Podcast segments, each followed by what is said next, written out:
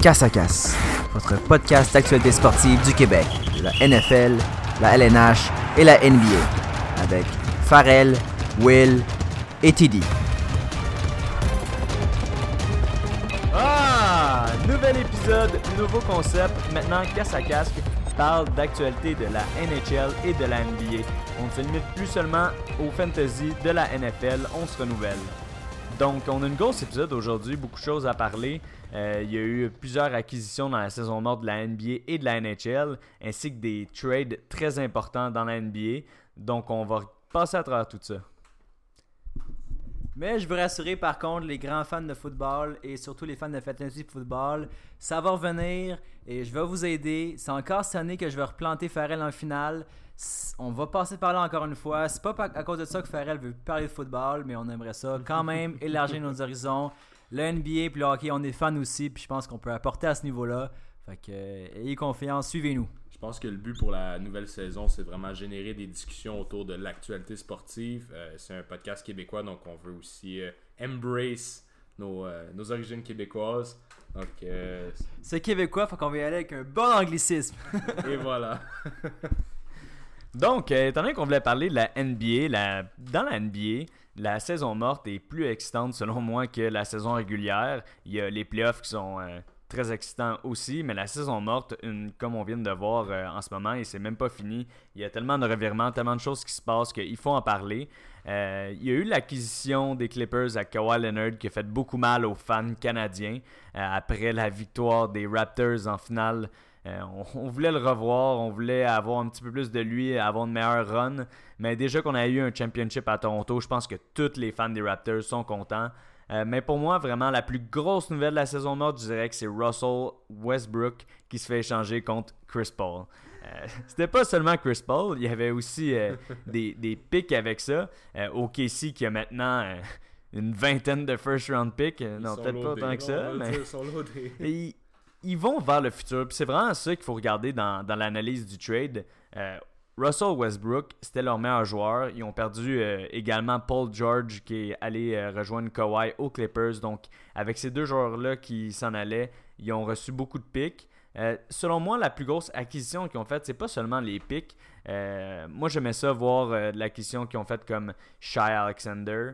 Euh, des, choses comme ça, un joueur qui était plus établi, tandis que leurs pics, ont des pics qui vont jusqu'à très loin. Donc, on parle d'enfants qui ont euh, 12-13 ans en ce moment, qui vont qu'on va espérer que ça va être des stars en KC dans le futur.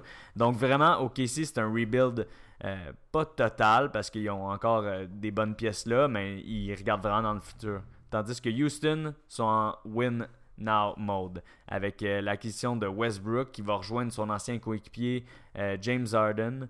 Euh, vraiment, on a hâte de voir que ça va donner. C'est sûr que c'est un fit un petit peu di- difficile, étant donné que c'est deux joueurs vraiment qui étaient attirés vers le ballon. Ils aimaient ça, faire beaucoup de points, toujours avoir le ballon. Il va falloir qu'ils apprennent à passer.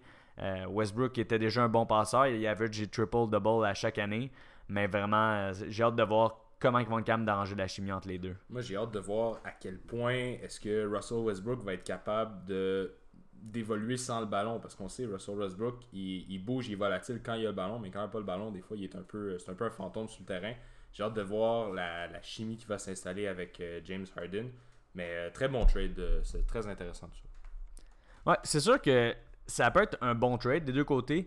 C'est difficile à, à voir tout de suite qui a gagné ce trade-là. Comme je dis, la plupart des joueurs que OKC vont recevoir de ce trade-là, ils, ils sont encore des, des jeunes enfants, des adolescents. Donc, euh, avant de dire que OKC a pu perdre ce trade-là, ça va prendre des années. On n'est pas là tout de suite. Mais du côté de Houston, ça va être plus rapide. Euh, S'ils ne se rendent pas au championship ou à gagner un championship, ben ça va avoir d'été, euh, ils vont avoir euh, comme cancellé leur futur en envoyant Voilà. tous leurs leur picks euh, pour avoir Westbrook. Euh, pour vrai, moi je pense pas que c'est le meilleur fit, les deux. J'ai hâte de voir que ça va donner. Mais mettre deux gars qui sont autant centrés sur la balle, je pense pas que ça va être la meilleure des choses. Puis du côté d'OKC qui ont acquis Chris Paul, comme on Ouais. disait plus tôt, moi je pense pas qu'ils vont le garder. Moi je pense qu'ils vont essayer de l'échanger. Ben écoute, je pense que euh, de prime abord, Sam Presti, le DG dans le fond de OKC, a fait un bon move, il s'est affirmé, il est en reconstruction. Donc déjà là, il a acquis beaucoup de choix dans les sélections, euh, les sélections à venir. Donc j'ai trouvé que c'est un excellent move. Il s'est débarrassé d'un contrat qui était fort, euh, qui était très lourd, le contrat de Russell Westbrook. Il en a acquis un autre, Chris Paul. beaucoup d'analystes en ce moment disent que Chris Paul n'est pas là pour rester. Il y a d'autres marchés qui seraient intéressés. Est-ce que ça va être Miami? Est-ce que ça va être Minnesota? Donc il y a des rumeurs un peu de partout. Mais moi, personnellement, j'aime beaucoup comment la direction de, du Thunder s'est c'est comporté. Puis il faut se rappeler aussi, c'est pas un marché qui est énorme là-bas, donc euh, ça va faire mal au début, les premières années. Mais je pense que tranquillement, lentement, mais sûrement, avec les, euh, les sélections qui s'en viennent, donc les, les, les, petits gars du primaire qui vont finir par jouer là, avec le Thunder, je pense qu'on va finir par se dire que oui, finalement, c'est un, un, très bon trade. Là. Ouais, c'est sûr, c'est loin. Puis en plus, les équipes de qui ont qui les piquent, euh, ben, Clippers et Houston, mhm. c'est des équipes que maintenant, ils sont en bonne position pour gagner, donc ça devrait pas être des pics qui sont très hauts. Euh, comme je dis, j'aimais l'acquisition de Chad Alexander. Euh, qu'est-ce que je voudrais voir pour que OKC dans ma tête soit gagnant dans ces trades-là C'est de trade Chris Paul, mais là, plus seulement contre des pics. Ils ont assez de pics, puis des pics, je trouve ça assez euh, volatile comme acquis. C'est pas vraiment quelque chose que de tangible. Euh, c'est pas comme la NFL ou la NHL où on voit des first round picks qui ont beaucoup de valeur. Dans la NBA, il y a seulement deux rondes. Donc quand tu es rendu au bas de la première ronde, c'est pas des joueurs qui ont beaucoup de chances de jouer. Euh, j'aimerais ça aller les voir trader. Peut-être trader des picks qui ont déjà euh, acquis pour un jeune joueur qui va déjà bien, qui est en expansion. J'ai entendu des rumeurs cette semaine pour aller chercher Ben Simmons. Ben Simmons, qui oh. ça m'étonnerait parce qu'ils viennent de signer 5 ans, 170 millions aujourd'hui avec, euh, avec Philadelphie. Mais ça serait le genre de joueur que j'aimerais aller les voir là-bas. Donc, euh, ils ont besoin de shooter à, Philadelphie. Tu envoies euh, Chris Paul, c'est sûr qu'il n'est pas dans son prime, mais tu leur donnes peut-être 2-3 first round picks que tu as acquis, avec ça. on voit déjà que Ben Simmons n'est pas capable de bien jouer avec Embiid. C'est pas deux gars qui se complètent. Donc, peut-être que d'aller porter ces échanges-là, là, je serais plus d'accord avec les trades des Thunder. Mais pour l'instant, d'avoir acquis tout plein de pics comme ça, je trouve que c'est pas assez tangible comme asset. On a besoin de jeunes bons joueurs là-bas. T'aimerais aller les voir faire un peu le, le move qu'ils ont fait euh, contre Paul George, tu sais, chez Alexander. c'est leur futur en ce moment. C'est le c'est un center, un point guard? Ouais, c'est euh, pas sûr si c'est un. J'ai mal lu, mais dans le fond, c'est de ce que j'ai vu, c'est que c'est vraiment un joueur du futur. C'est un prospect qui base beaucoup d'espoir en lui. Donc, c'est peut-être plus concret que des choix. Mais en tant que tel, non, vraiment, eux, ils sont, euh, sont en full euh, mode reconstruction. Là, ouais, là j'aimerais ça qu'on regarde un peu euh, LA. Ils ont deux équipes, deux équipes qui sont en grande expansion, deux équipes qui ont vraiment misé sur cette saison morte pour acquérir le plus de joueurs possible, le plus de stars possible. les Lakers qui avaient déjà LeBron James. Attends, et LeBron James. Ah oui, ok. Ouais. LeBron James, donc euh, aux Lakers, ils ont été rajoutés Anthony Davis. Ensuite, là, ils ont été capables d'aller signer un an Cousins. Cousins, on ne sait pas vraiment qu'est-ce qui reste dans le tank. Et euh, ils ont été chercher un shooter en Danny Green. Là, ils parlent de mettre LeBron James comme peut-être point guard. Euh, ah, c'est intéressant. On peut voir. LeBron James, il a montré qu'il n'y a pas grand-chose qu'il n'est pas capable de faire dans sa carrière. Euh, mais de l'autre côté, d'avoir Kawhi et Paul George, c'est très impressionnant du côté des Clippers aussi. Donc, euh, je pense que ça va être la grosse bataille à LA pour savoir c'est qui la meilleure équipe et c'est qui qui va être capable de se au championship. Déjà que les Clippers avaient une excellente fondation cette année, c'est une équipe extrêmement disciplinée. Ils ont quand même fait les, les playoffs sans avoir de superstar. Je pense que c'était ça leur réputation. Puis là, ben, en, l'espace d'un mois, ils ont ajouté deux méga superstars, Boardman en plus. Donc, euh, les Clippers, ça va être intéressant de les voir. Puis je suis curieux de voir aussi avec les Lakers comment ils vont faire jouer euh, Anthony Davis avec euh, LeBron. Comme mm. tu dis, peut-être un remaniement de position. Mais non, la bataille de LA, c'est définitivement le sujet de l'heure en ce moment dans la NBA, à part le, trade. Puis je pense que ça va être le sujet pour les mois à venir. Vraiment, les analystes ils vont se donner à, se donner à cœur joie.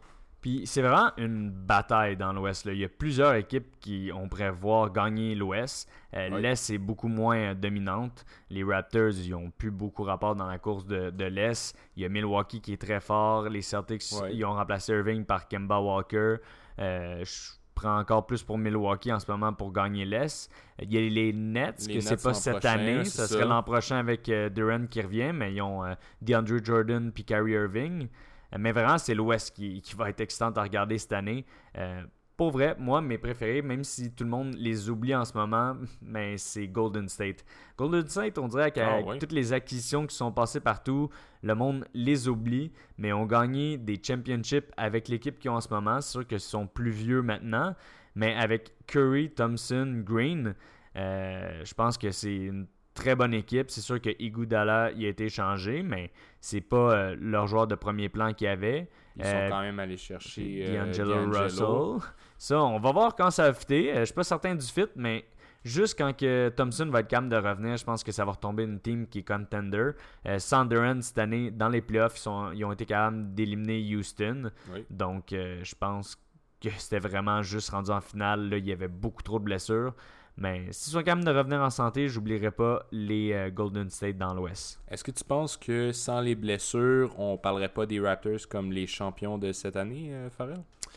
Euh, je suis pas prêt à dire ça parce que Kawhi a vraiment dominé les playoffs comme euh, on n'a pas vu quelqu'un dominer les playoffs depuis euh, Michael Jordan. C'est sûr que LeBron James a fait des, des bonnes runs aussi, mais vraiment, euh, comparativement à d'autres joueurs qu'on a vus avant, c'est qu'il a vraiment mis l'équipe euh, sur ses épaules. C'est sûr que Siakam a fait euh, du bon travail, Danny Green, Kyle Lowry, mais tout passait quand même par Kawhi. Et je pense que ça, ça se remplace pas. Euh, les Raptors, ça reste que là, c'est tellement faible que je pense qu'ils vont quand même faire les séries. Mais ouais. sans, sans jamais vraiment être une, une menace dans l'Est. Je comprends. De toute façon, l'Ouest est tellement dominant qu'on a de la misère de nommer un, un champion de l'Est à ce temps-ci de l'année. Ouais, ben, ils ont le MVP. Ils ont Antetokounmpo. Donc, euh, Ouais, le, c'est vrai. le supposément meilleur joueur de la ligue est dans l'Est, même Avec, si c'est euh, pas ça que je pense en ce moment. Mais Ben, il est bien entouré aussi. Ça reste une équipe extrêmement dominante. Euh, je pense que c'est la meilleure euh, offensive de la ligue euh, l'an passé en termes de points. Donc, euh, euh, non, ça va être intéressant de les voir aussi, là, les euh, Milwaukee. Ouais, donc on va suivre cette course-là euh, au- du basketball euh, serré et les plusieurs moves qui vont arriver sûrement encore dans les prochaines semaines. Je pense qu'on, comme on a dit, on peut voir Chris Paul bouger. Euh, je pense qu'il reste encore des mouvements à arriver dans la NBA. Euh, mais maintenant, on pourrait y aller avec euh, le sport national, le hockey. Le hockey qui a aussi eu une saison morte très excitante. Peut-être pas autant que la NBA, mais aussi c'est parce qu'il reste beaucoup de signatures à faire, beaucoup de RFA qui n'ont pas signé. Je voudrais t'entendre sur ceux-là qui ont signé les, UF... les UFA, euh, comme euh, Panarin. Euh, oui, Panarin, mon Dieu, Panarin en tant que tel, un excellent allié, un allié upper echelon, comme on dit dans la ligue, qui a signé dans un marché extraordinaire. Je pense que c'est ce qu'il aspirait. La preuve, c'est qu'il a refusé plus d'argent à Columbus, mais en même temps, qui veut jouer à Columbus Je vous pose la question en ce moment, mais non, Panarin, c'est un, excellent joueur, un marqueur. Il vient s'ajouter en plus avec la jeunesse. Donc des Rangers de New York, Capo Caco, c'est sûr qu'il nous vient en tête, mais il y a aussi Vitaly Kravtsov qui s'en vient dangereusement. Euh, ils ont des bons jeunes défenseurs. Moi, personnellement, Brady Sique, c'est un de mes joueurs préférés dans la ligue, un joueur extrêmement complet. Mais ils ont, su ajouter là, des, des très bons joueurs euh, cet été. Moi, je vois les Rangers comme des, euh, des gagnants de cette saison morte. Puis, justement, parlant de gagnants, je serais intéressé de savoir est-ce que vous avez des gagnants et des perdants peut-être qui stand out de cette saison morte Peut-être des équipes qui ont mieux performé que d'autres, d'autres moins? Ben, je veux juste revenir parce, par rapport à ce que tu disais. Moi, les cas des Rangers, je trouve ça intéressant parce que, tu si on regarde l'été passé, ils étaient en- complètement en rebuild mode. Oui. Tous les joueurs qui, étaient, qui avaient de l'expérience dans l'équipe étaient sur le, le point de partir. Même Lundqvist, on disait qu'est-ce qui va arriver cette année? Est-ce qu'on voyait Lundqvist jouer ailleurs qu'à New York? Qui a été quand même chancelant Euh, C'est quoi, Georgiev, le, le deuxième goaler? Oui. il, a, il a- il a joué, il a quand même montré des bons moments, mais il semblait pas nécessairement prêt pour la LNH. Euh, Zuccarello a été échangé. Oui. Euh, fait que je regardais ça, puis j'étais comme, aïe, tout s'en va. Puis là, ils s'en vont chercher un gars comme Panarin. Puis là, ça me dit, est-ce que Panarin est trop fort pour, pour l'équipe en rebuild ou est-ce que le rebuild est plus accéléré qu'on pensait finalement? C'est-à-dire que Lund- Lundqvist, c'est quand même un, un, un goaler qui est un All-Star pendant très longtemps. Est-ce qu'il y a encore dans le réservoir? Est-ce que ça, ça passe par lui? Tu sais, Panarin, à quel âge? Panarin, il y a quoi? 20, Panarin, euh, Fin de 20, vingtaine? 28, 29. c'est ça, peut-être? 28 ans, 29 ans, moi, je pense. Fait que, tu sais, je pense que c'est pas un jeune, mais c'est quand même quelqu'un qui peut aider à accélérer. C'est pas un gars de rebuild, tu comprends? C'est Non, un qui accélérer un dire. rebuild. Je pense qu'ils sont euh, surpris, pas surpris nécessairement, mais ils ont quand même des bons joueurs dans leur, euh, dans leur, euh, dans leur cours arrière pour les jeunes qui s'en viennent. Ils ont bien drafté, fait que oui, ils ont, ils ont bien, ils ont une bonne saison morte, puis je pense que ça va aller beaucoup plus vite que même comme une équipe que, exemple, comme Buffalo, que l'année passée, on, on était en l'étape où est-ce qu'on fait les playoffs, puis vous deux, vous étiez les deux à dire on fait les playoffs cette année à Buffalo. Est-ce que ça a été le cas? Non, j'ai l'impression que c'est lent à Buffalo. C'est Ouais, c'est ok. lent, puis il y a des gars qui sont là pour step up, puis ils l'ont pas fait. On voit que les trades, euh, bon, ils ont, ils ont eu acquérir des, des, des bons gars, Skinner a été fort, tout ça. Est-ce que, est-ce que New York va faire les séries l'année prochaine? J'en, j'en doute fortement. Mais est-ce que avoir un gars comme Panarin dans leur équipe, ça fait en sorte que ça accélère de peut-être 3 ans leur euh, retour en playoff? Peut-être pas le retour en playoff, mais le retour en équipe compétitive pour la Coupe Oui, facilement. Ben, j'ai l'impression que ça donne aussi du leverage euh, au directeur général lorsqu'il va venir négocier avec des agents libres dans le, le futur à venir. Euh, en tant que tel, moi, l'impression que j'avais des moves qu'ils ont fait cet été, ajouter euh, Jacob Trouba, euh, Trouba euh, Panarin aussi. Moi, j'ai l'impression que le, le rebuild mode est pas mal fini à New York. Ils ont un pool de prospects qui est plus qu'en profondeur. Moi, je pense que là, à partir de maintenant, ils se remettent à vouloir acquérir des, euh, du capital sur leur équipe puis à vouloir être compétitifs. Peut-être pas cette année, mais ils vont commencer à penser dès l'an prochain. Là. Ouais, justement, on s'attendait pas à ce que Panarin euh, signe nécessairement à, à New York au début. On le voyait suivre euh, Bobrovski. Euh, donc, euh, quand on parlait de personnes qui ont euh, perdu un peu le, le free agency, moi, je parlerais de Columbus. Euh, Columbus Ah, qui oui. ont perdu. Ben, déjà, il, il avait été all-in en fin de saison en échangeant pas mal tous les picks qu'il y avait pour acquérir des gars comme Duchesne. Euh, Puis là, maintenant, on les voit, ils ont plus Duchesne. Duchesne est parti à Nashville. Euh, ils ont plus Panarin. Ils ont plus Bobrovski. Donc, euh, vraiment, du côté de Columbus, c'est très difficile. Euh, ils ont plus leur pic non plus. Ils en ont reçu d'autres, mais qui étaient beaucoup plus bas que celui qu'il a- euh, qu'il y avait. Donc, euh, je me demande comment Columbus, on peut voir sortir de cette saison morte-là, puis d'être euh, positif dans qu'est-ce qu'on voit pour l'avenir. Tandis que les Rangers, c'est vrai que leur rebuild, il va plus vite, mais on n'a pas encore vu qu'est-ce qui va avoir l'air sur la glace. On peut bien acquérir, acquérir des noms, puis on a vu des équipes souvent qui ont plein de gros noms, mais il faut les voir jouer ensemble pour voir si on a une chimie. Donc, euh, c'est sûr que ça va être à voir cette année, mais ça peut pas être négatif d'avoir acquis un gars comme Panarin et Kako euh, dans Non, la même saison. morte. Effectivement, puis c'est. Kako, il aurait pu aussi sortir premier dans le draft. Puis est-ce qu'il y aurait des gens surpris? Oui, mais est-ce que. Est-ce que ça aurait été euh, est-ce que ça a été une catastrophe? Je pense pas. Je pense qu'il y a quand même le, le potentiel de jouer dans la LNH l'année prochaine, comme Hughes. Euh, est-ce que euh, est-ce que la plus gros est-ce que Panarin c'est plus gros que Hughes dans, dans le terme du marché du joueur autonome Je pense que oui parce que c'était la grosse prise qu'il y avait. Euh, Hughes, oui, c'est euh, pas Hughes que je dis là. euh, Hughes, euh, c'était le draft. Capo, c'était c'était- c'était un- c'était une très grosse prise, mais c'était rien de surprenant. On s'attendait tous qu'ils le prennent. C'est vrai que Panarin, on se disait, il y a- où est-ce qu'il va aller? Aux Islanders? Est-ce qu'il va aller euh, en Floride? Est-ce qu'il va même re-signer à Columbus? Parce qu'ils ont poussé fort. Mais au final, c'est vrai que Columbus ont, ont tout perdu. Ils ont, ils ont rien retenu de tout ce qui a été cherché l'année passée. Puis, tu sais, est-ce qu'on doit se dire bravo au, au- au GM d'avoir tout donné l'an passé pour aller euh, faire les playoffs? Ou on doit se dire fail parce qu'il y a, ben, pas pour les playoffs, mais pour la coupe, fail parce qu'ils n'ont pas gagné la coupe. Puis, au final, ils perdent tous ces joueurs-là. Ah, puis on failli pas faire les playoffs. C'est même un gars comme Dingle euh, qui finalement a signé en Caroline. euh, moi, je suis pas tant un fan de ce gars-là, mais quand même, c'est un gars qui a quand même payé euh, plus cher que la normale pour aller l'acquérir. Puis c'est un autre gars qui s'en va sans rien donner à Columbus au final. Puis au final, Columbus, à cause de ça, sont allés signer des gars comme euh, Nyquist à 5 millions et demi, si je me trompe pas, euh, sur 4, Quatre ans, ans, 22 millions. millions, ouais. Je trouve ça quand même un peu payé pour un gars qui qui semblait ne pas avoir euh, il semblait avoir un, un plafond qui, qui diminuait un peu je trouvais qu'avec les Red Wings ça allait moins bien avec les Sharks ça a quand même bien été mais bref je, je pense que avoir été une situation différente où est-ce que Panarin re-signait il aurait peut-être donné un, million pas un million nécessairement mais un peu moins à ce gars-là. Même à Murray qui a signé une extension c'est quand même cher payé. Mais moi, l'équipe, si je peux me permettre de, changer de sujet, l'équipe, selon moi, qui a vraiment euh, perdu les euh, free agency, c'est pas la première fois, je trouve que c'est Philadelphie, en partie à cause euh, de la signature de Kevin Hayes, qui ont donné 7 millions et quart à, à ce gars-là. Euh, ça, ça, me, ça me revient pas. Quand je repense à des gars comme euh, Laban à San Jose qui a signé pour 1 million, je suis pas en train Ah, de ça, comparer c'est les ça, deux. Ils se sont donné Mais- un rabais. Là. Je Euh, sais, mais- mais il a quand donné même, un rabais. à- On s'entend dessus que Kevin Hayes, il est bon. il est- C'est un joueur de rôle. C'est un bon joueur de centre qui est physique, qui est gros, qui, qui est en playoff. Il en a vu aussi beaucoup avec les Rangers, avec, euh, avec les autres équipes pour lesquelles il a joué. Boston, je pense qu'il joue à Boston un peu. Euh, non, ça c'est son frère. Ah oui, c'est frère, c'est vrai. Il a été drafté à Boston, je pense. Mais bref, euh, ça pour dire que oui, il y a, il y eu de, il y a de l'expérience, mais 7 millions et quart. Pour les Canadiens, qui est payé plus que lui en ce moment? Personne, je pense, dans les attaquants. Ah, dans les attaquants. Les- c'est c'est dur à croire que Kevin Hayes, si on l'amenait à Montréal aujourd'hui, serait notre meilleur joueur. Hi, j'ai de la misère à croire ça. Je trouve que c'est une signature horrible pour lui, surtout parce que c'est pendant 7 ans. Ils vont le regretter pendant longtemps. Puis je regarde après ça les signatures qu'ils ont faites. Oui, ils ont été capables de garder des joueurs qui, qui étaient.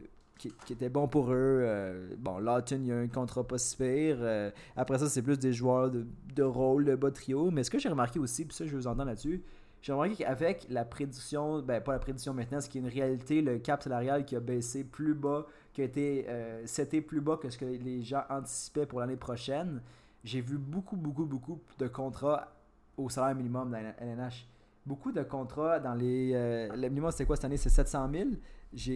On dirait que tous les joueurs signaient pour ça. Je regarde Philadelphie, ils ont signé 1, 2, 3, 4, 5, 6, 7. 7 joueurs sur leurs 10 signatures, je pense, c'est des joueurs à 700 000. On dirait que tout le monde. On dirait qu'ils C'est comme si les, les, les DJ ont juste dit on n'a plus d'argent pour payer des gars comme ça. Si tu fais pas la job, on va en trouver un autre qui va payer, qui va vouloir à 700 000. Puis il y en a d'autres, des gars comme mettons Charles Ludon qui va clairement avoir 700 000. Tu comprends? Si, Ouais. si finalement Montréal décide de prendre, parce qu'ils sont pas obligés non plus de prendre l'offre qu'il va avoir un arbitrage s'il se rend là.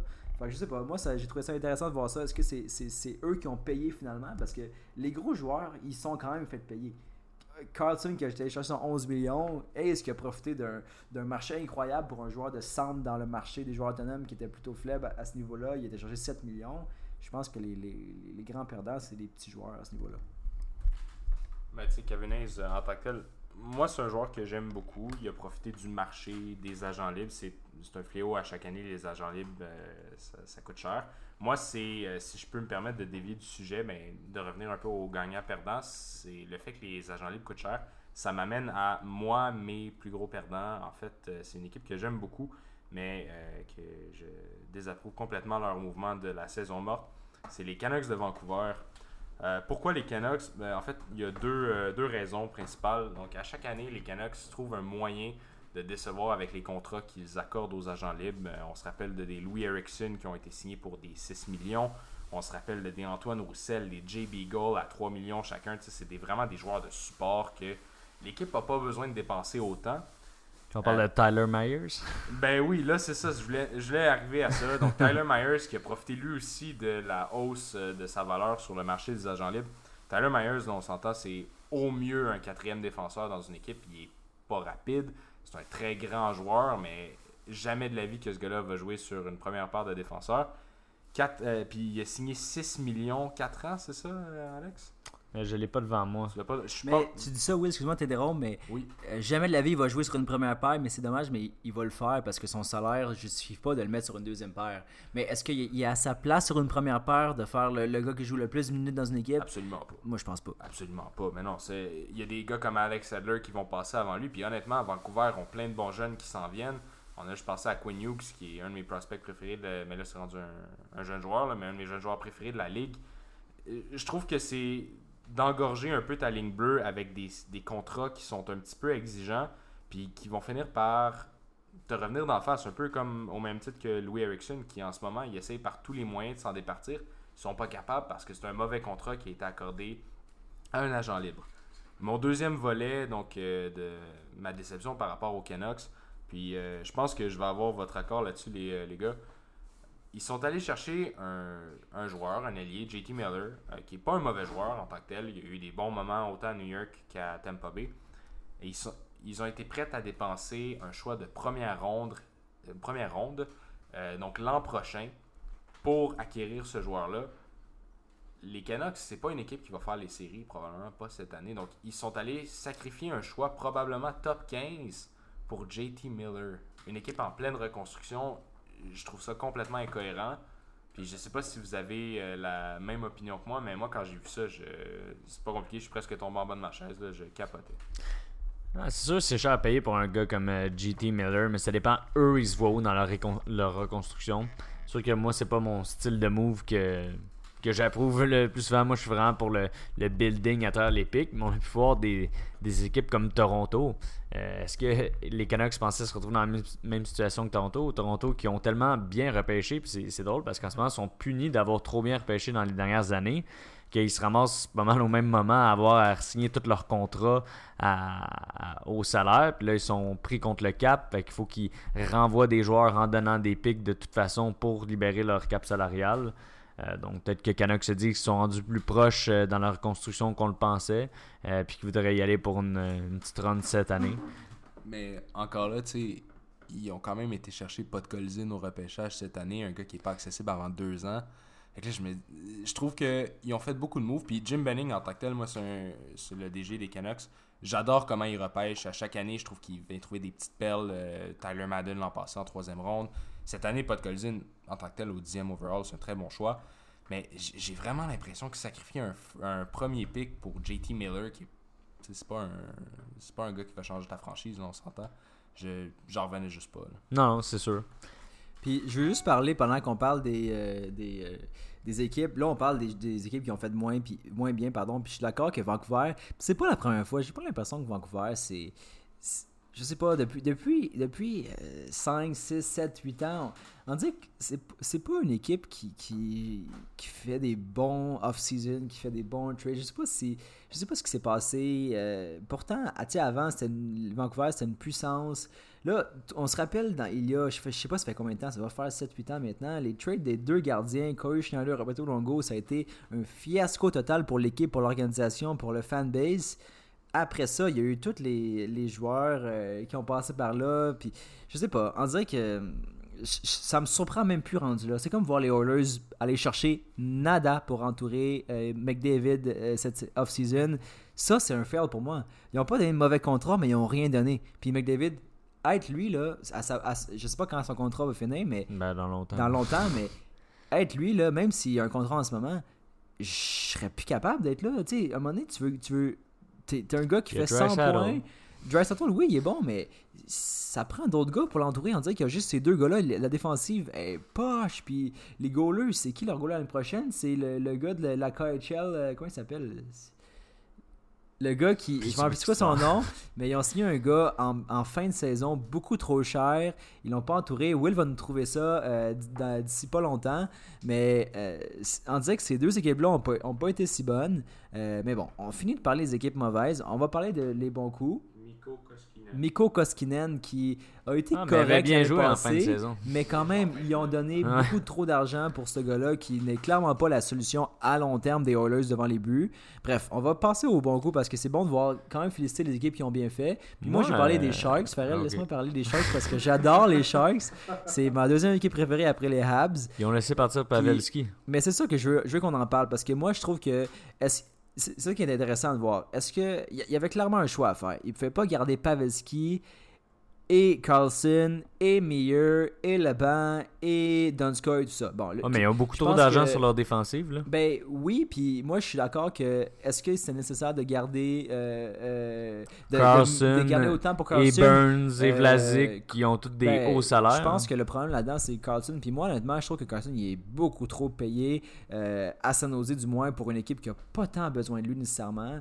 Offensivement, ils ont des strikers partout. Défensivement, Carlson, il a, il a moins à donner défensivement que quelqu'un comme Vlasic, selon moi. Fait que. euh, est-ce que c'était vraiment nécessaire de faire ça? Je pense qu'ils sont arrivés dans une situation où est-ce qu'ils ont dit OK, on fait un choix entre un gars qui a quand même beaucoup à donner encore et un gars qui a 35-36 ans, qui est Pavelski, qui est un leader d'équipe depuis toute sa carrière, mais qui reste quoi, deux ans à son prime time comme ça? C'est pas tough de, de- de voter pour Carson à ce moment-là. Ouais, mais il n'aurait pas eu le même salaire les Ben, deux. Puis il aurait peut-être pu avoir un autre joueur d'appoint fait. signes pour aller aider la. C'est ça qui, je pense que le problème, c'est qu'ils se sont dit, c'est quoi, qu'est-ce qu'on remplace par Carlson Puis aussi, ça a été le problème. Là, on, on a donné tellement, ben, on a donné tellement, on n'a pas tant donné non plus pour Carlson parce que le marché était quand même rendu bas quand ils l'ont acquis. Mais par contre, il aurait tout perdu. Puis ça, je pense que pour une équipe, ça fait mal de devoir perdre, de voir partir le joueur qu'on est allé acquérir. C'est être une voir passer situation un capitaine que je trouve mal aussi. Ben, je suis d'accord avec toi. Puis, puis tu sais, on entend toutes les histoires du fait. Puis ça, c'est- je trouve ça que c'est intéressant d'en parler. Du fait que Pavlovski, toute sa carrière, a pris des discount deals. Puis que là, finalement, il a dit Je l'ai fait pour moi. Euh, au début, j'étais comme Ben, voyons donc, Pavlovski, voir que tu veux pas gagner, voir que tu s'en vas euh, à Dallas comme ça. Tu sais, Dallas, ils sont pas en mauvaise Dallas, position. ils sont pas en mauvaise position, effectivement, mais les Sharks sont là, là, sont tout prêts. Par contre, je le comprends. À un moment donné, tu sais, c'est- it's a, it's a money Mais world. Dallas, puis- il était très proche l'an passé. Puis là, tu rajoutes Pavelski. Non, je Tu donnes sais. un an de plus à Miro frustration, Je pense été Il y a clairement des choses euh, internes pour que le gars parte parce que à quel point les Sharks ils donnaient quoi 3 millions? Je pense pas que c'est le cas. Je pense qu'ils quand même ils lui donnaient la- l'argent qu'il valait, mais à un moment donné il était très serré. Euh, par contre, on doit quand même féliciter les Sharks d'avoir donné des si bons contrats pour le reste. On parle de, on a parlé de là-bas à 1 million. Je, ça, je, je comprends même pas encore. pour- je, je sais même pas encore si c'est vrai ou non. C'est Ouais, il a pris un discount pour rester avec eux. Il y a autant de points de qui? Kevin Hayes. autant de points que Kevin Hayes, Kevin Hayes, puis justement, je le comparais, il y a 6 millions de différence entre les deux. Euh, Là-bas, est-ce qu'on dit que c'est une saison de sa carrière ou c'est un, un revent, un renouveau qui va, qui va continuer dans les prochaines saisons? C'est clairement, puis ça, c'est rare qu'on on voit ça dans le hockey de nos jours, mais c'est clairement, clairement un prove it deal disant Ok, t'as été bon, maintenant reprouve-le à nouveau, puis on va sortir l'argent de la banque l'année prochaine. Parce que il faut à parier qu'on a gardé de l'espace cette année pour un gars comme Thornton, puis c'est probablement la dernière année qu'il va jouer. Euh, Mais il n'est pas encore signé. il n'est pas encore l'instant. signé, mais c'est, seulement c'est une formalité. Thornton il est très habitué de le signer en fin juillet. Euh, je pense que ça va être le cas aussi. Il, il reste de l'argent, puis ils n'ont pas vraiment de joueurs à aller chercher. Moi, je mettrais ma main au feu que Thornton va revenir, mais bref, je parle quand même de la signature. Une des meilleures signatures, selon moi, si c'est pas la meilleure, c'est Timo Meyer qui a quand même signé à 6 millions. Le potentiel que ce gars a, c'est, je pense qu'ils ont fait le choix justement en laissant partir un gars comme Pavelski puis en disant le renouveau est là. On a des gars comme Hurtle qui est fort, qui est signé pour l'année prochaine. On a un gars comme Meyer qui est fort puis qui a encore beaucoup à donner. On l'a signé pour 6 millions seulement par année. Pavelski aurait probablement commandé le même salaire, mais est-ce qu'il peut en donner pendant 4 ans au même régime? Je pense pas. Puis je pense que dans 3 ans, 4 ans, Meyer va être un discount à ce niveau-là. Mais ils ont fait leur choix. Donskoy est parti. Meyer over Donskoy définitivement. Euh, Laban over Donskoy définitivement. Puis Donskoy, il a eu tellement plus, plus d'argent que Laban. Euh, je pense que c'est les Sharks qui en sortent gagnants à, à ce niveau-là. Bon, je pense que rendu là, on peut y aller avec les trades de la. NHL. Euh, par on lequel va- tu veux commencer? J'aimerais commencer par euh, le plus récent. Donc, euh, on va parler de Nylander et Joki Ariu, si je le dis Ouais. bien. On C'est un nom que j'ai peut-être- ouais. Le Joker, on peut l'appeler le Joker si c'est plus simple. Celui dont on ne prononcera pas le nom euh, pour les fins de Mais le Joker, c'est déjà un, un surnom dans la NBA, donc euh, on voudrait pas mélanger nos auditeurs. Mais Oui. euh, on va dire euh, Joki Ariu. Puis on va peut-être tout le dire différemment. Mais euh, c'est pas grave. Donc, euh, William, que penses-tu de ce trade? Euh, ben écoute, moi, Yoki Arju, j'ai envie de euh, lui donner un nouveau surnom. J'ai envie de dire euh, Yoki Arju dans sa langue natale, ça veut pas, ça veut dire le remplaçant de Ristolainen. Euh, c'est pas compliqué. euh, les Sabres sont allés faire un move. William Nylander, c'est un gars qui ont sélectionné 8e overall il y a de ça 3 ans. Euh, c'est un gars qui avait énormément de talent. Euh, mais qui n'a pas été capable de step up dans la Ligue américaine. Il a été, dans le fond, très décevant à ce niveau-là. Dans ses 19 matchs en Ligue nationale, il a 3 buts, 3 passes, donc il a été très limité. Lui-même n'était pas satisfait de ses performances, mais du temps de jeu qui a été donné. Donc je pense que la séparation était inévitable. Du côté de Jason Butterill, le DG des Sabres, il vient ajouter un excellent défenseur. C'est un gars très reliable, un jeune défenseur à sa ligne bleue qui compte aussi Rasmus Dahlin, qui compte euh, Jake McCabe, qui compte Brandon Montour, qui a été cherché l'an passé. Donc, euh, la, dans le fond, la place, surtout Kristolainen, en ce moment, il y a énormément de rumeurs à son nom qui est lié aux Jets, euh, peut-être aux Oilers, on verra, on s'entend. Mais j'ai vraiment l'impression que ils ont fait un move pour peut-être améliorer ou rajeunir leur ligne bleue. Puis peut-être avec Kristolainen, ils iront chercher un, un asset euh, pour plus tard. En tout cas, s'il se fait échanger, il ne pourra pas y aller en auto. Parce qu'il y a eu, il y a eu un, un ticket euh, en Suède où. euh, il s'est fait suspendre son permis. Alors, euh, pour tous les scouts de Juste pour rire qui nous écoutent, Alex Farrell. Ouais, donc euh, je pense que c'est unanime euh, qu'on pense que c'est Buffalo qui a gagné ce trade-là. Euh, on a vu euh, Blackhawks être capable de donner du renouveau dans les carrières des, des, euh, attaquants qui ont Oui. euh, pas performé à, à leur niveau, comme Dylan Strom. Donc on va peut-être voir la même chose du côté de Nylander. C'est difficile un peu de comprendre le, la stratégie en arrière de ce que les Blackhawks sont en train de faire, mais s'il y a bien une équipe que dans les dernières années, euh, avec tous les mouvements qu'ils ont fait, puis avec les Coupes années qu'ils ont gagné, euh, je pense qu'ils doivent avoir un plan qu'on sait pas trop c'est quoi, puis que ça va peut-être fonctionner, mais Ouais. d'avoir passé euh, over Bowen Byram euh, dans le draft pour prendre Kirby Dak, euh, après échanger de leur meilleur prospect à la défense, je je- je sais pas Ils ont- s'ils ont abandonné la défensive puis que c'est quelque chose qu'ils voient plus d'important, mais Ben, tu sais, ils ont Adam Buckfist qui est un bon prospect, mais. Ouais, puis il y avait Baudin avant. Il y avait mis Ouais, beaucoup de draft capital dans les défenseurs dans les dernières années, mais Mais c'est une Ligue bleue qui se recherche, puis il essaie de la restaurer. On s'entend à Don Kinky qui a quoi? Il a 409 ans, là, je veux dire. C'est un mané, il va falloir qu'ils voient au futur de leur ligne bleue, qui est quand même, on s'entend, euh, pas à négliger dans la ligne nationale de- d'aujourd'hui. Mais ouais, Nylander, peut-être que ça va être une histoire à la, à la Strom qui ont complètement dominé cet échange-là. Puis le Strom, en ce moment, il se renouvelle avec une nouvelle équipe, puis il a beaucoup de plaisir. là. Puis, mais je trouve ça intéressant ce que vous dites. On est bien dans les faits, par contre. Euh, par contre, je veux dire que le- le- l'émission Casse à Casse prend une nouvelle tangente. On est dans l'éditorial, on est dans l'opinion. Oui, je veux t'entendre qui a gagné le trade. Qui a gagné le trade? Oui, Euh, Les sabres. Absolument. toi, Farrell? Même chose, c'est ça qu'on a dit les deux. Donc on va passer au prochain trade.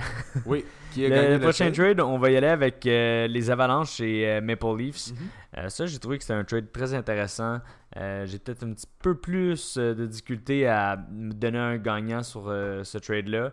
Donc, c'est le trade de, de Kadri Mhm. et Kel Rosen et un troisième choix au repêchage en 2020 euh, contre Tyson Barry, Kerfoot et un sixième choix au repêchage en 2020. Euh, moi, quand quand je vois le trade, j'ai peut-être un peu plus de facilité à dire à donner un gagnant tout de suite dans l'immédiat. Euh, je pense que les, le draft capital qui a été sacrifié est négligeable dans cet échange-là. Le troisième, sixième, bon, c'est sûr que celui qui est le troisième, c'est meilleur. Mais euh, j'aime ce que Toronto est venu acquérir en Alex Kerfoot, qui est un autre allié qui vient d'ajouter. Ils ont quand même une bonne liste de des, des bons alliés reliable. Un gars qui fait 42 points et 43 points à ses deux dernières années. Et finalement, Barry, bon, c'est sûr que c'est un manque leur défensive, mais moi, ce que j'aime, c'est que 50% du salaire de Barry est encore payé par Colorado. Donc, Mm. ils viennent d'ajouter, pas du poids lourd parce qu'on s'entend que Barry doit pas être bien lourd, là, mais ils viennent d'ajouter un bon joueur offensif à leur ligne bleue pour la moitié du prix. Donc, moi, c'est ce que j'aime ici. Ben, justement, tu viens de parler de salaire, puis c'est drôle parce que moi, je- c'est ça qui me qui me- qui me tique par rapport à ça, c'est que est-ce que c'est vraiment une solution ou c'est plus un pansement? C'est-à-dire que oui, Barry, il est, il est fort, puis il est probablement une des pièces manquantes pour une, une longue virée en playoff pour Toronto, mais est-ce que tu as regardé le, le, le, le, le cap salary breakdown de l'année prochaine des Maple Leafs? J'ai aucune Ça se passe plutôt mal. idée comment ils vont vous faire pour payer. Clairement, je, je- je me dis, je regarde Barry et Mozell qui vont partir, puis je me dis, est-ce qu'ils ont assez d'argent pour garder même un des deux? Ça va être très rough, puis j'ai l'impression que. Puis je sais pas, est-ce que, est-ce que le, le, le GM de Toronto qui a quoi 20 29 ans Il a genre? 32. 32 ans, e- est-ce qu'il aime ça, se donner la tâche difficile? Parce que là, ça va faire 3 ans qu'il va avoir des gros Ouais. étés. Puis c'est correct parce que je pense que jusqu'à maintenant, il a très bien géré son cap. Euh, il a déterminé que Marlowe avait plus nécessairement une place autant importante dans l'équipe, fait qu'il l'a chipé en Caroline pour un deal qui était selon moi correct. Oui, Euh, Caroline a fait. euh, Caroline a fait ce qu'il avait à faire, ils l'ont racheté. Je pense que Marlowe va se trouver un petit deal vers la, vers la fin juillet, début août, euh, à quelque part. Euh, Peut-être à San Jose, on sait pas, on verra. Mais euh, oui, à court terme, la, la saison 1, qui est l'année prochaine, définitivement, moi je pense que Toronto a gagné. Je pense que Toronto se rapproche plus de, de, de la coupe. Kadri, est-ce qu'il était fort? Oui, mais est-ce que des fois il pouvait être problématique? Je pense qu'aussi. Euh, euh, oui, il y avait, des fois, il y avait des pannes sèches. C'est quand même un gars de caractère aussi. C'est un gars qui apporte beaucoup. Puis, euh, dans un rôle. Dans, dans- tu sais, je pense que ça va être un joueur de rôle aussi. Parce qu'autant à Toronto qu'à Colorado, tu as des gars qui sont au-dessus de lui, fois 1000. Tu des gars qui sont bien en place dans les premiers trios. Euh, Est-ce que Kadri va jouer au premier trio à Colorado? Non. Euh, il va jouer sur le deuxième trio. Euh, est-ce que il peut. Tu sais, Ka- Kadri, c'est un très un excellent joueur. Oui, puis le fanbase de Toronto l'adorait aussi, mais Ouais. je pense qu'à un certain moment donné, quand tu es le GM de Toronto, ça fait deux ans que Nazem Kadri est en, est en période de suspension pendant les playoffs. Il fait mal à son équipe. Déjà qu'en plus, tu es en train de te séparer de Jake Gardiner, qui est aussi une, euh, donc un fléau en série. Moi, je pense qu'il s'est juste dit, regarde, c'est là qu'on fait la séparation, on doit la faire. Puis je suis content du retour parce que j'avais l'impression que ce serait moins élevé que ça, surtout avec la réputation qu'il a comme joueur. C'est vrai parce que euh, faut parler de retour aussi parce que tu sais très souvent quand on entend parler des, rumeurs de transactions puis Kadri ça fait quoi trois ans presque deux ans et que qu'on entend parler de lui comme pas un gars que Toronto veut se débarrasser mais un gars qui peut être un, target dans un échange comme comme Ristolainen que lui ça fait encore plus longtemps qu'on en entend parler comme un gars comme Myers qu'on a entendu souvent parler aussi comme ben l'autre gars puis très souvent quand ça finit par arriver ben, les retours sont faibles. Mais ce qui est intéressant, c'est que là, euh, je pense que le, le GM de Toronto a, a su attendre le bon moment. Puis il a su aussi targeter un gars qui voulait aussi, qui était aussi un gars dans les transactions. Barry, ça fait quand même longtemps qu'on l'attendait. On le voyait dans d'autres équipes aussi parce qu'on savait que c'est toutes les questions des, des contrats qui sont à venir. Euh, quand tu sais que tu vas pas gagner ton contrat puis que ça va être plus difficile pour toi de renouveler le gars au, au salaire que tu veux parce qu'on sait que euh, à Colorado, je sais pas dans combien de temps le deal de McKinnon finit, mais c'est un bargain en ce moment. Je pense qu'il fait autour de 6 Ouais, millions. c'est un des meilleurs deals dans la Fait ligue en que, ce moment. c'est- fou de voir que des GM comme ça, ben c'est fou, c'est leur Ben, job. ils l'ont signé pendant que tu qu'il était dans un, un, euh, un down. là. Ben c'est ça. Puis est-ce que c'est un, est-ce que était c'est déjà un down? signé quand il y a eu son... Aujourd'hui, euh, ça a l'air d'un down, mais est-ce qu'à ce moment-là, on pouvait se dire, est-ce que c'est ça qui vaut, tu sais? Clairement, ceux qui l'ont vu junior le voyaient plus haut que ça. Fait qu'ils- est-ce que c'est une déception à ce moment-là ou c'était un down pour mieux se, re- se rele- se relever? Aujourd'hui, on voit ça comme juste une petite embûche pour un gars qui est All-Star puis qui se dirige vers une carrière Hall of Famer, tu comprends? Mais est-ce qu'il peut continuer comme ça? On verra. Il a été exceptionnel l'année passée, la- l'autre année d'avant aussi. J'aimerais ça le voir faire ça une troisième année. Non, il va le faire, il va le faire. Euh, là, je voudrais passer à travers euh, les autres trades qu'il y a eu rapidement, Mhm. euh, sans nécessairement euh, rester longtemps sur eux. Donc, il y a eu le trade de Kessel et euh, de Galchenyuk. Euh, je pense que moi, j'ai beaucoup aimé le côté de Pittsburgh, pour l'instant, parce qu'ils perdaient Kessel.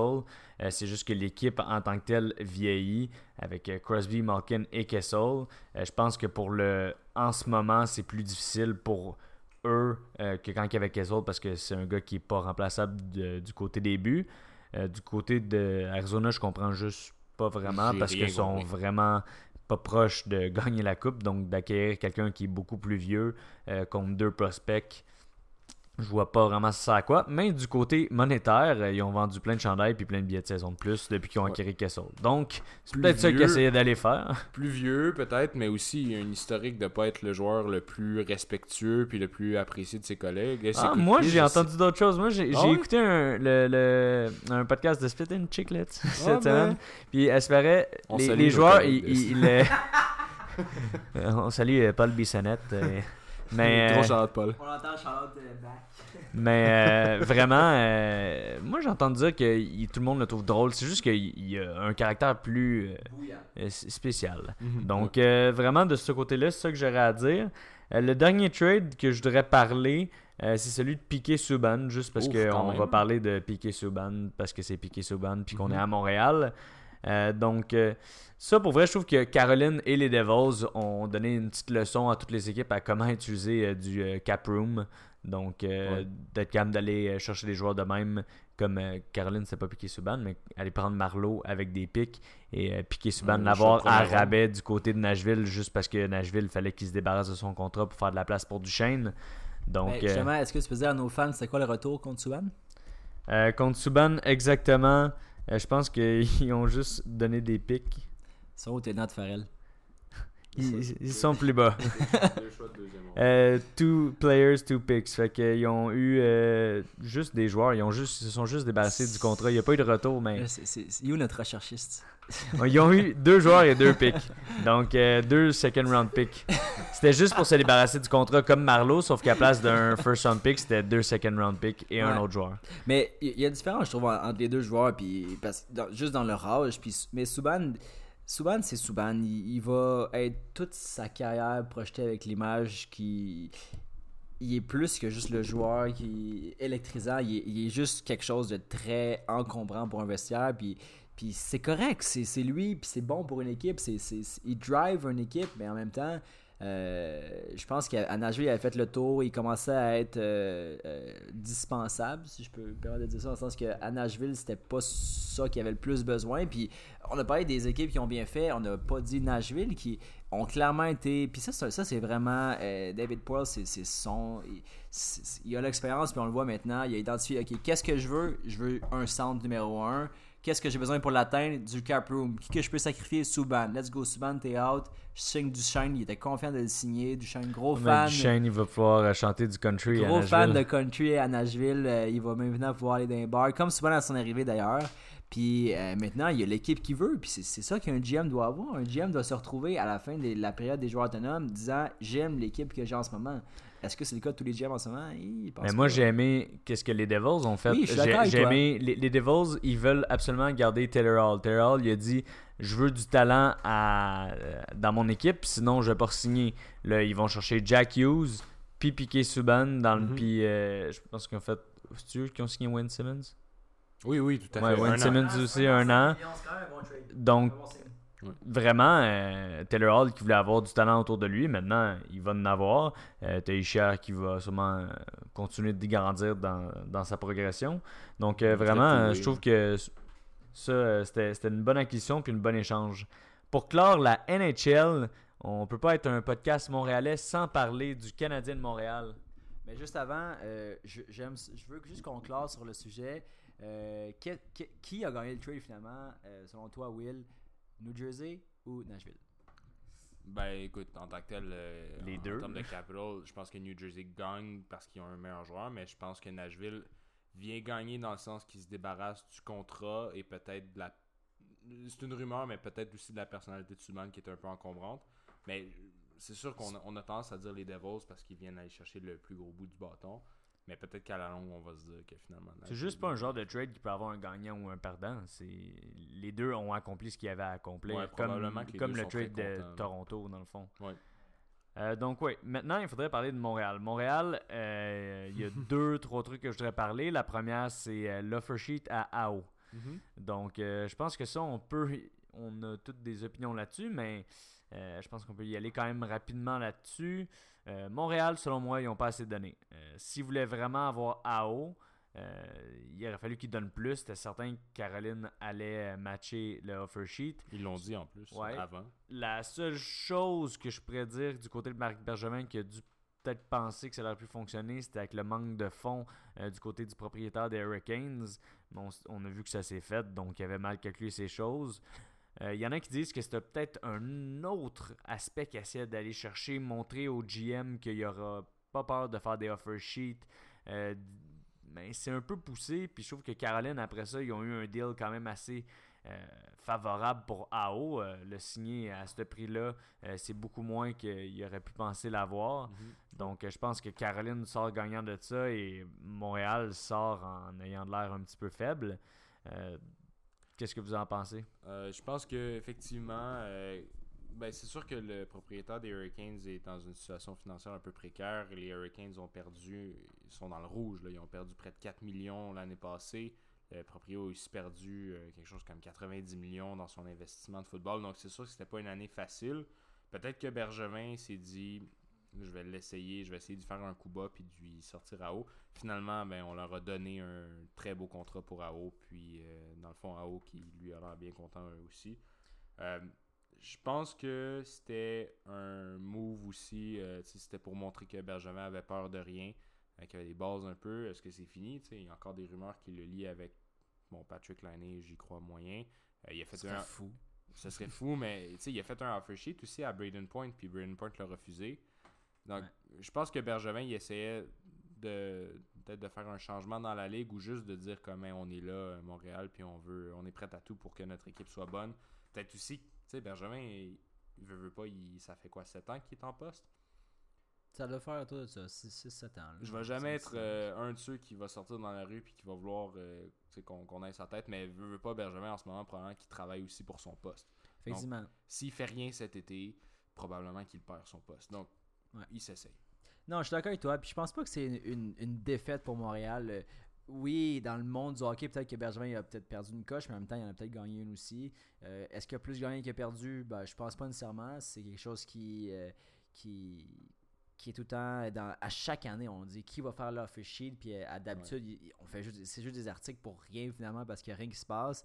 Euh, je- quand j'ai vu ça, moi j'étais content de voir que Montréal le faisait. Puis effectivement, si ça permet à des équipes, des autres équipes de le faire, tu sais, c'est juste, c'est juste ça qui fait en sorte qu'il y a du mouvement dans la ligue. Puis qui, tu sais, c'est juste le fun. Puis c'est, je trouve que ça fait que c'est vivant, les joueurs autonomes. Puis c'est plus juste. euh, un, un offer sheet, ben c'est juste, ça veut juste dire que tu signes le go au final. Tu sais, des gars comme euh, Nylander l'année passée qui a attendu, euh, il a signé en quoi? En mois de octobre presque? Euh, Plus tard. même mais- novembre même. il fait que, fait que, euh, c'est- je sais pas. Moi, j'étais content de voir Bergeron faire ça. Euh, Est-ce que j'aurais voulu qu'il fasse plus? Oui, définitivement, parce qu'à haut, tu sais, mettons qu'il était À haut, à Montréal, ça aurait été Mettons extraordinaire. que c'est un gars-là est un, un UFA, est-ce que tu signes à haut pour 8,5 millions? Définitivement plus, pas. Tu signes plus. ça au 10 millions et moins, au moins, tu sais. Fait que, est-ce que j'aurais aimé ça voir Bergeron faire plus? Oui. Est-ce que je suis surpris qu'il n'y a pas à faire plus? Pas du tout, parce que Bergeron, c'est un gars qui mise beaucoup sur une bonne défensive, puis aussi sur des bons draft picks.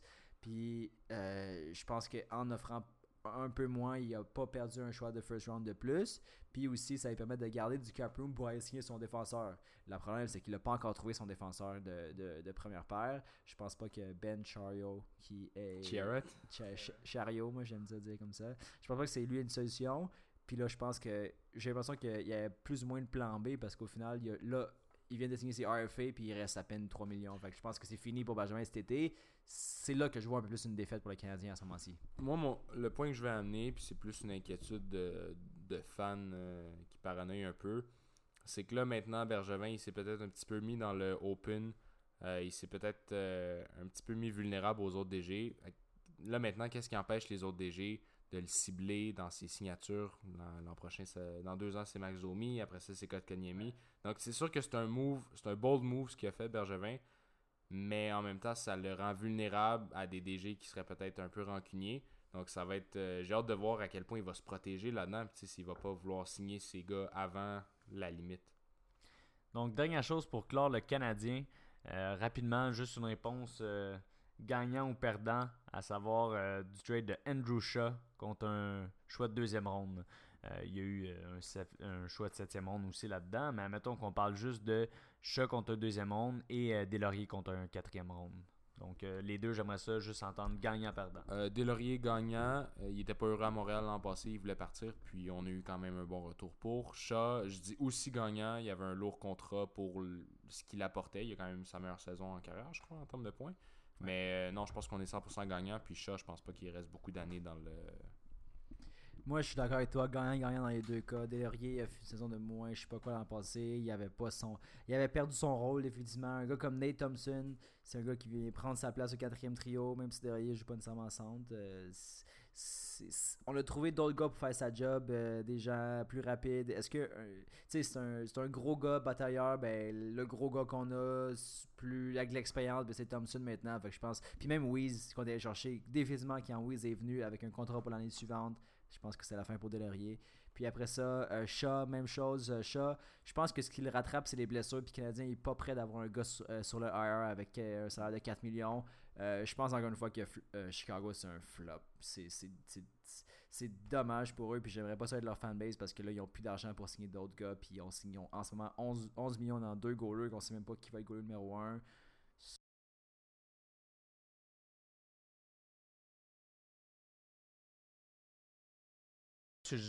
Un sujet que je voudrais aborder, euh, c'est les euh, running backs et les signatures. Euh, Il y a Melvin Gordon en ce moment qui veut hold out sur les signatures. On a entendu Zeke qui veut faire la même chose. Dans le passé, on a vu Bell qui a pas joué pendant un an pour pouvoir avoir un plus gros contrat. Gurley a eu un gros contrat et a fini par être blessé. Puis en ce moment, je suis sûr que LA regrette un peu leur contrat avec Gurley. Donc, les running backs, c'est la position que j'ai joué toute ma vie. C'est une position, euh, je peux vous dire, je suis blessé de partout. Euh, donc, c'est une position qui est très dure pour le corps. C'est pour ça que les équipes ont de la misère à donner euh, des gros contrats à ces joueurs-là. Ils savent que c'est une- des positions dans la ligue que tu joues le moins longtemps. Je pense que la moyenne d'un running back dans la NFL, c'est 3 ans. Donc, pourquoi donner un gros contrat lourd à un joueur que tu vas peut-être pas pouvoir faire jouer pour le restant euh, de sa carrière parce qu'il va s'avoir blessé. Gurley, vraiment, on se demande ça en ce moment. Donc, euh, il n'y a pas d'exemple qui prouve que ça vaut la peine de donner un long contrat à un running back comme on le fait avec euh, les quarterbacks qui sont de plus en plus protégés, qui jouent pendant de plus en plus longtemps. Donc, être les Chargers, j'aurais de la difficulté à donner le contrat que Melvin Gordon il veut avoir. Zeke, il n'a pas encore prouvé qu'il peut être blessé comparativement à Gordon, que lui a été blessé plusieurs fois dans sa carrière. Donc, Zeke, je serais peut-être un petit peu plus enclin à lui donner ça. Il y a eu des suspensions euh, dues à son comportement. Et puis là, il aurait arrivé un autre incident, mais il devrait être correct. Euh, mais vraiment, du côté de Gordon, avec les blessures qu'il a eues, j'aurais de la difficulté à lui donner un, énorme contrat pour l'instant. J'ai l'impression que les, les running backs, ils veulent, en tant que tel, ils veulent une espèce de politique d'assurance. Euh, eux, ils sacrifient leur corps pour leur équipe, donc c'est pour ça qu'ils veulent autant d'argent que presque les quarterbacks ces temps-ci. C'est fou la mhm. valeur qu'ils souhaitent avoir. Euh, ça aide pas de voir des gars comme Le'Veon Bell signer des contrats monstrueux. Je pense qu'il va finir par l'avoir. Melvin Gordon, c'est une partie trop importante de leur offense. C'est un, un running back qui attrape aussi le ballon, euh, qui est un peu partout. Puis je pense pas que l'équipe en tant que les Chargers peuvent se permettre de le remplacer par Austin Eckler et Jackson, qui sont pas des running backs euh, du même calibre. Donc moi j'ai l'impression qu'il va être capable de, de gagner cette guerre-là. Ouais, c'est sûr, c'est euh, toujours difficile de dire. On voit des équipes comme euh, la Nouvelle-Angleterre qu'à chaque année, c'est une dynastie. Mais c'est une équipe qui n'a pas peur que si un joueur qui essaie de trop leur demander de l'argent, ils disent non, puis ils laissent partir quand on regarde les équipes avec le moins de gros contrats dans la ligue, les deux équipes, il y en a une qui c'est pas un bon exemple, mais c'est Miami, c'est juste qu'ils n'ont pas de bons joueurs. Fait n'ont pas beaucoup de bons contrats à donner. Mais les deux équipes avec le moins de gros contrats de plus de 10 millions dans la ligue, euh, c'est la Nouvelle-Angleterre et Miami qui en ont seulement deux. Donc, euh, c'est un petit exemple sur comment euh, bâtir ton équipe. Je pense que qu'est-ce qu'ils ont été bons, les Patriots, à faire dans les dernières années, c'est connaître leurs joueurs, connaître où ils sont rendus en développement, puis où les laisser partir à quel moment. À chaque euh, saison morte, on voit les Patriots laisser partir un joueur qu'on est comme, mon Dieu, voir qu'ils ont laissé partir ce joueur-là, c'est tout un joueur, comme on le voir qu'ils ont laissé partir un de leurs gardes pour qu'il aille à Oakland. Moi, je pense que si les Patriots l'ont fait, euh, aveuglement, je veux dire que c'était la bonne chose à faire, puis que Oakland, ils ont peut-être trop donné pour ce joueur-là. Est-ce que Farrell, tu serais un fan des Pats? Non, je les mais ils font quand même ça de bien, puis on peut pas leur enlever. Je suis d'accord, puis euh, Will, notre euh, IT guy, va repartager une photo intéressante qui montre le cycle de vie des Pats. on va le partager, je vais vous montrer ça, ça va être drôle. Euh, je pense que là-dessus, ça met fin à notre podcast, euh, le, notre retour, justement, on peut l'appeler comme ça, le retour. Euh, ça va être une fois par semaine, tout l'automne, l'hiver, jusqu'à temps qu'on soit tanné puis qu'on parte en été l'année prochaine. Les semaines qui s'en viennent, ben, je pense qu'on va parler beaucoup de football parce que les camps d'entraînement commencent. Euh, je pense que le football, c'est ce qui nous a unis dès le début. Fait que c'est ça qui nous allume le plus euh, dans le podcast. Euh, on va en parler dès qu'on en a la chance, mais c'est sûr qu'on va suivre le basket. Le basket, ça va être un peu plus mort. les Summer League, c'est pas tant excitant non plus. c'était la saison morte qui était vraiment excitante. Même chose pour le hockey. le hockey, je dirais qu'il en reste, comme on a dit au début, un petit peu plus parce qu'il reste Marner à signer, il reste Liney à signer. Il y a plusieurs encore signatures qu'on a hâte de voir qui vont aller du côté de l'NBA, c'est un petit peu plus fait. Et comme tu dis, avec le football, après, les, euh, avec les camps d'entraînement, on va en avoir plus à dire. Effectivement, donc euh, là-dessus, je vous dis euh, salut à tous et n'oubliez pas de nous follow sur Instagram et notre Facebook Casse